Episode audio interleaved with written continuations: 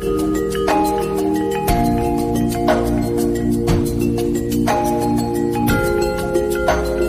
encanta hablar de esto, porque cuando hablo de esto hay muchas personas que se incomodan cuando escuchan el Evangelio, que le dicen a otras, ¿sabes qué? Vámonos de ese lugar, porque ahí no se habla del amor de Dios, porque están tan acostumbrados a escuchar, Dios es amor, Dios es amor, Dios es amor, y Dios es amor, no hay duda de eso, pero también usted debe de saber que Dios es fuego consumidor. ¿Para quién? Para aquel que pisotea la sangre de Cristo.